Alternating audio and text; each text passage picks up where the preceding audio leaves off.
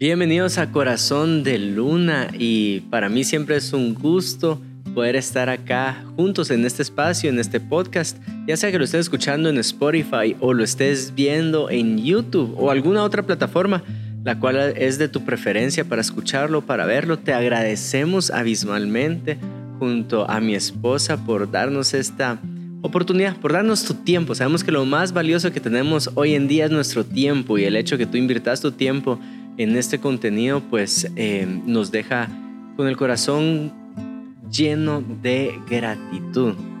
Hemos estado hablando los últimos episodios acerca de la presencia del Espíritu Santo y no lo, no lo pensamos como una serie o como una miniserie, pero se ha estado dando como una serie y quiero seguir abordando el tema de la búsqueda de, de su presencia. Tal vez por los siguientes dos episodios ahí vemos qué es lo que Dios tiene planeado para nosotros. Y antes de irnos al contenido, el día de hoy dos cosas. Primero, eh, disculparme porque siempre, ustedes saben que nos gusta hacer este contenido junto a mi esposa, pero ahorita con la dinámica de dos hijos, pues eh, hay veces que vamos full con... Eh, queriéndolo hacer, ¿verdad? Vamos eh, con, con la expectativa de poder hacerlo juntos, pero sale alguna emergencia y y hoy es un día de esos, que salió una pequeña emergencia, entonces mi esposa se disculpa que no puede estar acá con ustedes. Lo segundo es, eh, si querés ayudarnos a este contenido, pues lo puedes hacer compartiéndolo, tomando un screenshot, compartiéndolo en tus redes sociales, etiquetándolos, poniendo el link en donde lo estás viendo, eso. Y otra forma en que ayuda bastante es pues aprovechando cómo funciona el algoritmo, tanto en Spotify como en YouTube. ¿Y cómo funciona el algoritmo? Pues interpreta este, likes o interpreta comentarios como un buen contenido. Entonces, tómate dos, tres segundos para poder eh, hacer comentarios ahí en la plataforma. Te lo agradecería bastante. Dicho eso, quiero ir a un versículo y luego de ese versículo pues dar el título y esperar que el Espíritu Santo nos hable. Mateo 25 capítulo 1 dice así. Entonces el reino de los cielos es semejante a diez vírgenes que tomando sus lámparas salieron a recibir al novio y cinco de ellas eran insensatas y cinco prudentes. Eh, porque las insensatas al tomar sus lámparas no tomaron aceite consigo, pero las prudentes tomaron aceite en frascos juntamente con sus lámparas. Al tardarse el novio, a todas les dio sueño y se durmieron, pero a medianoche se oyó un clamor, aquí es el novio, salgan a recibirlo. Entonces todas aquellas vírgenes se levantaron y arreglaron sus lámparas. Y las insensatas dijeron a las prudentes, denos de su aceite porque nuestras lámparas se apagan. Pero las prudentes respondieron, no, no sea que no haya suficiente para nosotras y para ustedes. Vayan más bien a los que venden y compren para ustedes. Y hay dos verbos acá, la cual vale la pena resaltarlos porque vamos a hablar acerca de ellos más adelante. Y es ir, vayan, vayan, ir y compren Comprar es el segundo verbo. Para ustedes, 10. Mientras ellas iban a comprar, vino el novio y las que estaban preparadas entraron con él al banquete de bodas y cerró la puerta. Después vinieron también las otras vírgenes diciendo, Señor, Señor, ábrenos. Pero él respondió, en verdad les digo que no las conozco. Dice, en verdad, hay otra versión que dice, en verdad les digo que no he tenido comunión con ustedes. Y parece extraño porque se supone que no ha tenido comunión con las diez ¿Por qué solo con las cinco insensatas dice que no ha tenido comunión? Pues eh, ahí vas a ver. Velen, pues no sabe ni el día ni la hora. Mateo 25 está en uno de los discursos escatológicos de Jesús, de cómo van a ser los tiempos finales. En los tiempos finales, pues eh, ilustra la iglesia con estas diez vírgenes. O yo quiero pensar que la ilustración de las vírgenes es una muestra de cómo ser la iglesia, lo que espera que sea la iglesia en un futuro. Y dentro de la iglesia podemos encontrar estas personas sensatas y estas personas insensatas. Y eh, batallo mucho con esta parábola Creo yo que si has tenido mucho tiempo escuchando Corazón de Luna, no es primera vez que cito esta parábola y no es primera vez que el Señor me habla a través de esta parábola y cómo me vuelve a resaltar la problemática de esta palabra. Y te voy a explicar por qué tengo problemas con esta parábola. Porque las sensatas no compartieron. Ese es mi gran problema. y te voy a explicar por qué. Porque si tú lees la Biblia de pasta a pasta y buscas el carácter de Cristo en la Biblia, te vas a dar cuenta que Jesús siempre es generoso. Y no solo se queda en la generosidad de Jesús, Jesús siempre enseña a que seamos generosos. Es decir, desde su ejemplo, donde Él dio su vida por nosotros, dejó que le tomaran su cuerpo, dejó que le tomaran su sangre o entregó su sangre. ¿sí? Él dice, nadie me toma la vida, sino que yo mismo la pongo, sino el hecho de que Él haya compartido su sangre, el hecho de que haya compartido su cuerpo, desde ese momento podemos ver que Jesús enseña a compartir. Cuando Vemos los consejos a la iglesia, es iniciando en Hechos, habla acerca de la generosidad de la iglesia, cómo debemos de compartir los bienes los unos a los otros. Eh, el joven rico que no pudo seguir a Cristo es porque, eh, porque se aferró, ¿verdad? Quería más, quería retener más y, y, no compartió. Entonces podemos ver que Cristo es generoso y podemos ver que Cristo le enseña a la iglesia que sea generosa. Y podemos encontrar un montón de versículos acerca de esto, pero de eso se trata. Se trata acerca de ser generosos. Cuando Jesús le pregunta Pedro, ¿de verdad me amas? Y la respuesta es sí, entonces apacienta mis ovejas. Es decir, mira cómo es Jesús incluso hacia el amor a Él. Si tú me quieres demostrar el amor que me tenés, sé generoso con alguien más. No se trata de mostrármelo a mí necesariamente, sino que apacienta mis ovejas. Eh, dice, por cuanto me viste con frío y no me abrigaste, y los discípulos, pero nunca te vimos eh, temblando eh, o con escalofríos por el clima. No, no, pero como no se lo haces a alguien más, no lo estás haciendo conmigo. Entonces, la escritura grita generosidad de pasta a pasta. Y cuando yo leo el, esta parábola y veo que las mujeres sensatas no compartieron, digo, tiempo. Pero no son ellas el mejor ejemplo que tenemos de iglesia de parte de Jesús. No se supone que la iglesia debe de compartir porque si soy honesto, y yo Juan Diego me identifico más del lado de las insensatas. o sea, eh, Ayer estaba caminando con mi esposa acá en las oficinas y solo para que te des una idea, yo tenía que llevar a mi hija al carro, subirla al elevador para juntos irnos al carro. Y cuando llego al elevador, mi esposa me dice, ¿y dónde está María Emilia? Y yo, ay, perdón, la olvidé, o sea, olvidé a mi hija. Eh, si yo puedo olvidar a mi hija, créeme, es más fácil que se me olvide el aceite. Entonces me identifico plenamente con las mujeres insensatas. Y si me identifico con ellas, para mí es y yo estoy buscando que alguien sea generoso conmigo. Y si tú, mujeres sensatas, son el ejemplo de la iglesia, ¿por qué no comparten conmigo? ¿Por qué no, a ver, por qué no, o, solucionamos de otra forma? ¿Por qué no nos acuerpamos entre las 10 para compartir la luz de 5 con la luz de 10? O sea, se puede hacer, se puede compartir. Eh, entonces, batallo con esto. Una vez estaba en un retiro de hombres en la montaña y en este retiro de hombres pues te quitan la comida para poder eh, buscar una experiencia extrema, física, y en medio de esa experiencia encontrar la presencia del Espíritu Santo. Entonces andábamos sin comida, las personas organizadoras nos dieron la comida, la única comida que podíamos llevar para los tres días. De hecho, era tan poca que uno de ellos dijo, ah, ¿y dónde está la comida para los otros dos días? Y la respuesta de ellos fue, no, esa comida es para los tres días.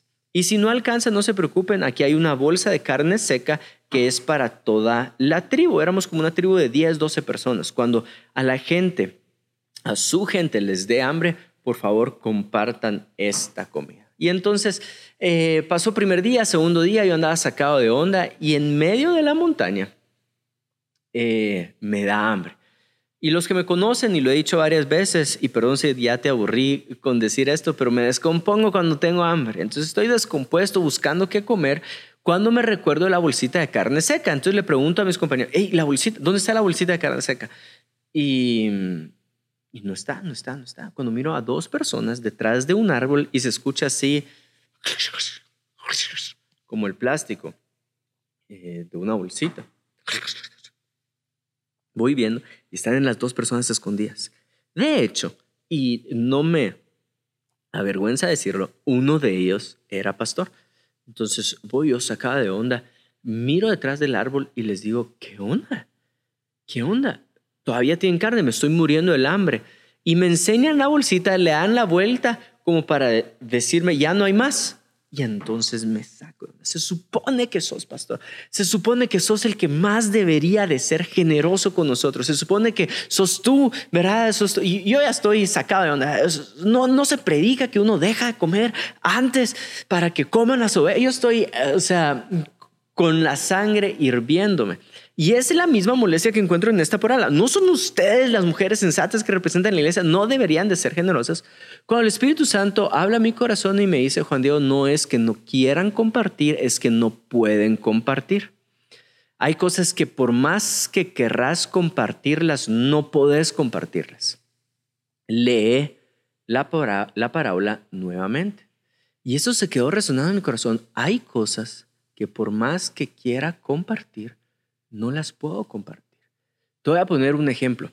Sí, estaba eh, una vez, Marcos Witt vino acá a Casa de Dios y estaba compartiendo su testimonio. Y creo yo que la enseñanza que estaba dando era una enseñanza acerca de eh, pulir nuestros dones, pulir el, lo que Dios ha puesto en nosotros. Sí, este trabajo que nosotros podemos hacer de excelencia para llevar nuestras habilidades a un siguiente nivel. Y contó la historia que estaba orando en un evento y se acerca un joven que está hasta atrás, así, él lo mira cómo camina hasta enfrente y cuando llega enfrente le dice, por favor, por favor Marcos ¿puede orar por mí para que todo su talento eh, se pase a mí? no me recuerdo cuáles fueron las palabras de Marcos Witt, pero yo lo voy a poner con mis palabras. Yo me imagino que él le dijo, ah, su mecha, a mi sombrero, ¿verdad? Eso no es así. Yo voy a orar para que tú te esforces y que puedas desarrollar los dones que Dios ha puesto en ti. Y este es un ejemplo sencillo en el cual, por más que Marcos Witt quisiera compartirlo, no puede. No sé si me explico, no puede. Eh, y lo voy a llevar ya a donde quiero llevar esta enseñanza. Imagínate que me acerque con mi papá y le diga, papá, quiero yo que impongas manos sobre mí y la relación que tú tenés con Dios me la transfirás a mí. Él en ese momento va a abrir los ojos y me va a decir, es imposible. Juan Diego, por más que seas mi hijo y de verdad quisiera eso para tu vida, es imposible que yo te pase toda la comunión que tengo con el Señor a ti. Por más que quiera compartirlo, no puedo compartirlo. Y entonces tomó diferente significado esta parábola a mi vida. ¿Por qué? Porque por más que las mujeres sensatas quisieran compartir ese aceite, no podían compartir ese aceite. Y mira la recomendación que da las sensatas a las insensatas. Y esa es la recomendación que quiero que hoy podamos recibir. De su consejo vamos a sacar tres puntos. Le dice, quiero que vayan y compren. Y me voy a enfocar en ese primer verbo, ir, vayan. Y si alguien toma este podcast como un estudio, puedes anotar en tus notas, primer punto, vayan, que quiere decir recorrer tu camino. Al final el novio le dice, a ustedes no las conozco. Otra versión dice, con ustedes no he tenido relación. Y te voy a dar estos, estos consejos para que tú tengas una búsqueda de la presencia del Espíritu Santo. El primer consejo para una búsqueda del Espíritu Santo y su presencia es vayan, recorran. Mi papá dijo que se tardó 14 años buscando la presencia del Espíritu Santo, una gota de su aceite antes de iniciar el ministerio. Eh, si no estoy mal, Moisés le dijo a Dios, si tu presencia no va conmigo, no, no me saques de aquí. Es este camino único, personal, que todos nosotros tenemos por encontrar la presencia del Señor. Em, es como un peregrinaje. Es es un camino que tienes que recorrer. No, no, no, no sé cómo decirlo de otra forma. Cada uno de nosotros tiene su propio camino que recorrer en esto. Y lo puedo poner con otro ejemplo que tal vez te puede traer claridad. Una vez estaba conversando con el pastor Gary Clark, que es el pastor de Hillsong Londres, y él estuvo en los inicios de Hillsong eh, en Australia, después lo llamaron a pastorear, la iglesia de Londres se mueve, ¿verdad? Agarra todas sus cosas, su familia, se va de una ciudad a otra ciudad y entonces eh, tiene mucho conocimiento, ¿verdad? Y en el momento que yo lo topé, pues estábamos en un momento donde la música de Lid estaba despegando a un, a un nivel de gracia y favor de parte de Dios que no lo teníamos previsto. Y entonces ya empezamos con ciertas preguntas, ¿verdad? Eh, ¿Cuánta música deberíamos de sacar al año? ¿Cuántos álbums deberíamos de sacar al año? Eh, cuando viajan, ¿quiénes viajan de la banda? ¿A, quién, ¿A quiénes se les tiene que decir en esta oportunidad no vas al viaje? Entonces tenía todas estas preguntas eh, y me siento en un retiro pastoral donde él estaba y le dije, ¿te puedo robar un momento te quisiera hacer estas preguntas. ¿Qué harías tú? ¿Qué harías tú aquí? ¿Qué harías tú allá? ¿Cómo lo hacen ustedes? Y le dije, ¿cómo lo hacen ahora? Y él me dijo, pues la forma en que lo hacemos ahora es esta, esta y esta. Y mi respuesta rápida e impaciente, podría decir ahora, es, ah, va, entonces me recomiendas que lo haga de la misma forma. Y él se queda con cara de pócar, frío, ¿verdad? O sea, o sin expresar mayor emoción y me dice la siguiente recomendación. Te motivo a que vivas tu propio camino. Y yo quería una respuesta rápida que me dijera hace A o hace B, pero la respuesta que él me dio fue la respuesta de un peregrinaje. Recorre tu propio camino. Recorre tu propio camino. Y muchas veces nosotros queremos que así sea con la llenura del Espíritu Santo y la presencia del Espíritu Santo. Llegar a la iglesia y decir, bueno, Dios, dámela ya. Ya quiero sentir esto, quiero sentir aquello, quiero dar frutos del Espíritu Santo. A ver, dámelo, dámelo, dámelo, dámelo ya, pero dámelo ya. Y la búsqueda del Espíritu Santo no se escucha como, va, aquí está. Em, no, a ver cómo te lo digo. No es una meta alcanzada, es una relación de día a día entonces, más que un destino, parece más que un camino. Y por eso la sensata dice, vayan, ¿quieres este aceite? Anda, camina tu propio camino. El segundo consejo que da es compren. Quiero que compren, que paguen un precio. Eh, vayan y compren. Nuevamente, batalla porque no le compartió un poquito del aceite, sino que gasta tú de tu propio dinero eh, para conseguir ese aceite. Y me di cuenta de algo, hay sacrificios que uno tiene que hacer para adquirir eh, esto. ¿Dónde lo miro? Y acá, esta puede ser toda una enseñanza, pero lo miro en Éxodo 30, 22, cuando están hablando acerca de los elementos del aceite del Espíritu Santo, y hay un montón de cosas. Hay especies, hay cal aromático. Ahí está en Éxodo 30, del 22 al 33. Pero dice algo que está entre los elementos del aceite de la unción y es mirra. Mirra. Mirra. La, el aceite de la unción contiene mirra. A ver, entonces, estoy, estoy resumiendo muchísimo porque es es bastante contenido el que quiero decir en, estos minutos escasos. Mirra. ¿Dónde más vemos mirra? Lo vemos en el nacimiento de Jesús. ¿Qué es lo que está anunciando? Está anunciando la muerte, así como el incienso estaba anunciando que es sacerdote, así como el oro estaba anunciando que es rey, la mirra estaba anunciando que él iba a entregar su vida por nosotros. La mirra habla de muerte. ¿Cómo sé que habla de muerte? Porque es el elemento que se utilizaba para embalsamar muertos. Y no solo era el elemento que utilizaban para embalsamar muertos, dice que es el elemento que se usaba de adhesivo. La mirra sirve como adhesivo y como bálsamo para muertos. Cuando se lo llevaron estos, estos reyes, ¿verdad? Em, y entonces, cuando tú estudias la Biblia, decís, ah, tiene sentido tiene sentido porque el elemento que hace que la unción se mantenga adherido es el mismo elemento que habla acerca de muerte. Creo que algunos de ustedes ya saben hacia dónde voy. Em, mi papá dijo lo siguiente.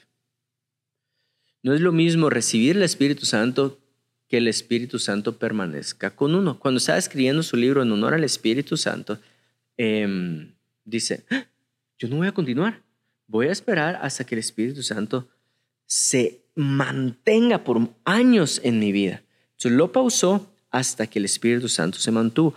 Si no estoy mal, en dos ocasiones la Biblia dice, eh, quien viera es descender mi espíritu, y no solo se queda ahí, y permanecer en él. Descendió en David y permaneció en él. No es lo mismo una llenura del Espíritu Santo que la permanencia del Espíritu Santo en tu vida. ¿Qué hace que el Espíritu Santo permanezca en tu vida? La mirra, el adhesivo, que es el mismo que habla acerca de muerte, sacrificios. ¿A dónde quiero concluir? Con lo siguiente. Una vida en sacrificio por amor a las demás personas es una vida en donde el Espíritu Santo se mantiene presente. Donde lo miro también yo en Isaías, el Espíritu Santo está sobre mí. ¡Wow! ¿Para qué? Para sanar al enfermo, ¿sí? Para sanar al quebrantado de corazón, para predicar el Evangelio. Entonces te das cuenta, si yo vivo esta vida en sacrificio por amor a las demás personas, sirviendo al prójimo, entonces el Espíritu Santo está en mi vida. Vayan, hay un camino que tú tienes que recorrer para buscar la presencia de Dios. Compren, hay sacrificios que tú tienes que hacer para ver esa permanencia del Espíritu Santo contigo. Termino leyendo el mismo versículo y que dice así, Mateo 13:53. Sucedió que cuando Jesús terminó estas parábolas, se fue de ahí, llegando a su pueblo, les enseñaba en la sinagoga a ellos. Esto lo pude hablar con mi hermano hace dos episodios, lo puedes ir a ver. Y dice, y dice, ¿dónde estuvo este? ¿Dónde obtuvo este tal sabiduría y estos poderes milagrosos? ¿No es este el hijo del carpintero? familiaridad, ¿verdad? No se llama su madre María y sus hermanos Jacobo, José, Simón y Judas. ¿No están todas sus hermanas con nosotros? ¿Dónde pues obtuvo este todas estas cosas? Y se escandalizaban a causa de él.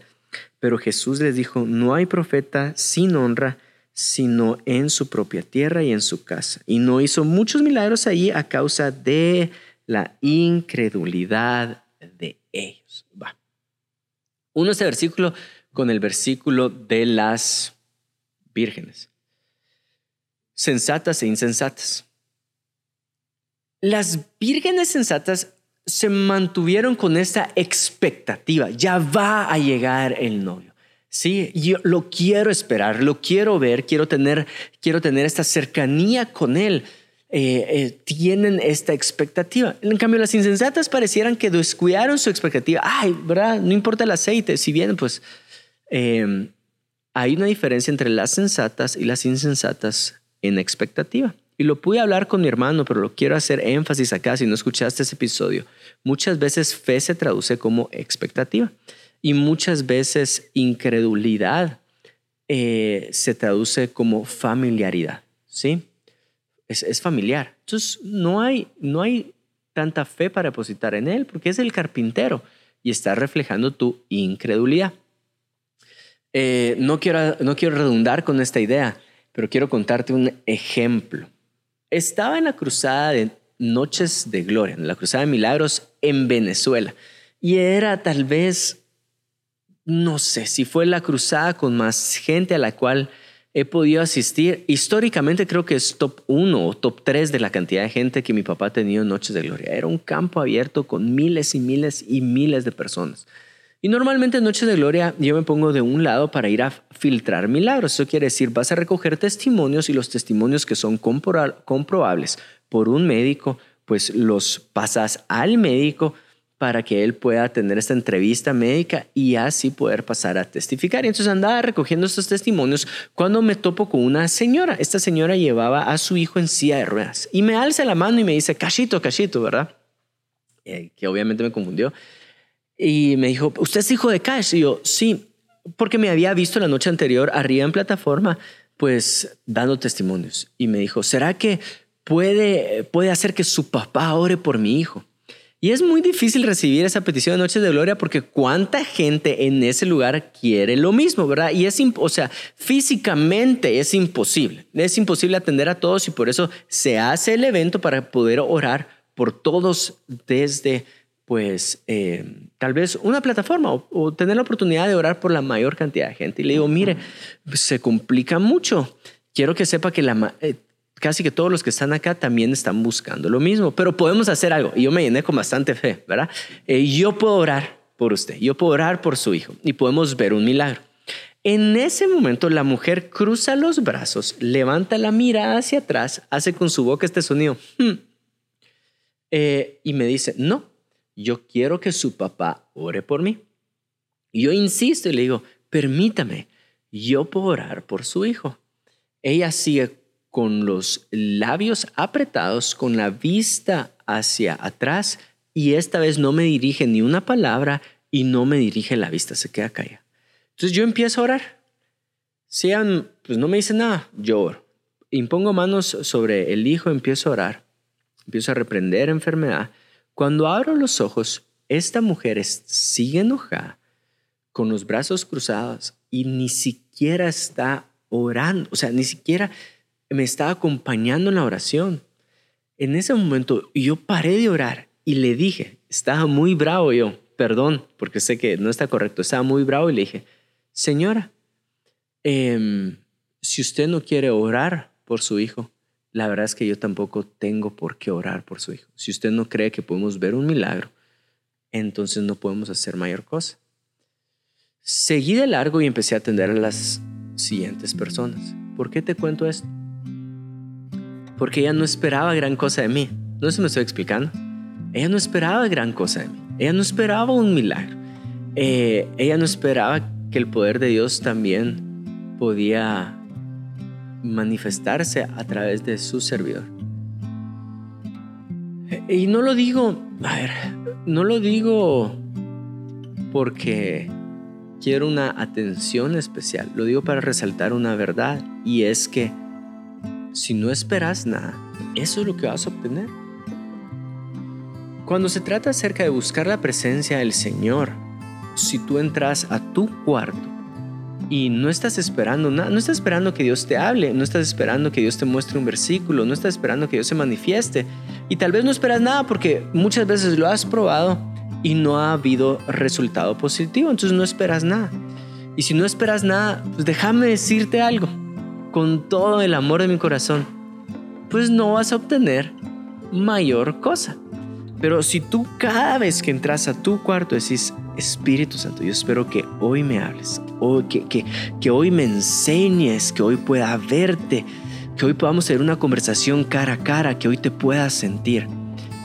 Si tú mantienes tu expectativa en alto, entonces vas a ver a Dios manifestarse. Es difícil, por supuesto que es difícil. Y te lo digo porque me ha tocado oírlo. Pero... Pero estos tres consejos espero que te sirvan a ti en tu búsqueda al Señor. Ve, recorre tu camino. Sí, compre. Haz los sacrificios que tienes que hacer. Y espera, mantén tu expectativa en alto. Y primero Dios, estos tres consejos te sirven para ir creciendo en tu relación con el Espíritu Santo. Muchísimas gracias, Dios te bendiga y espero podamos compartir este mismo espacio la próxima semana. Chao.